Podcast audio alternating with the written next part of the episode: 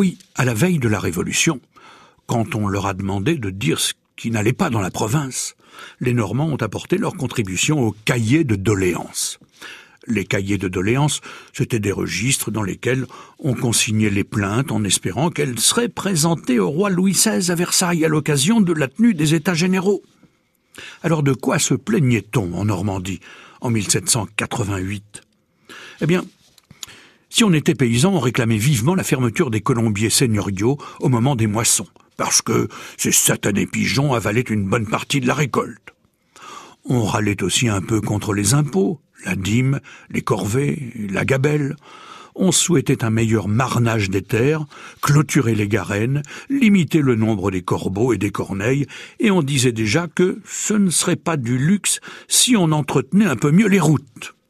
Les ouvriers, ah, eux, s'ils étaient de Samonville, près de Rouen, ils demandaient que l'on interdise de mettre en usage les machines nouvellement inventées pour filer le coton, parce que ces machines-là allaient entraîner le chômage.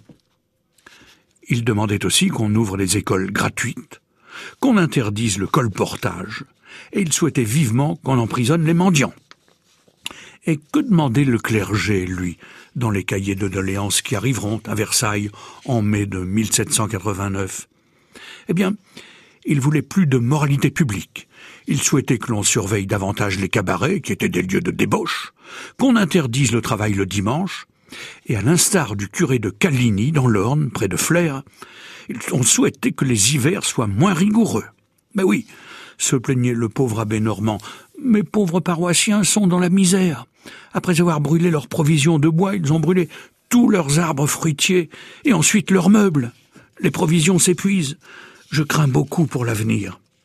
Dans les villes, on fait de belles aumônes parce qu'elles sont habitées par les riches. Mais grand Dieu, toute la misère du monde tombe sur ces malheureux peuples de nos campagnes. Eh oui, parce que les hivers ont été très rigoureux autrefois, avant le fichu réchauffement de la planète.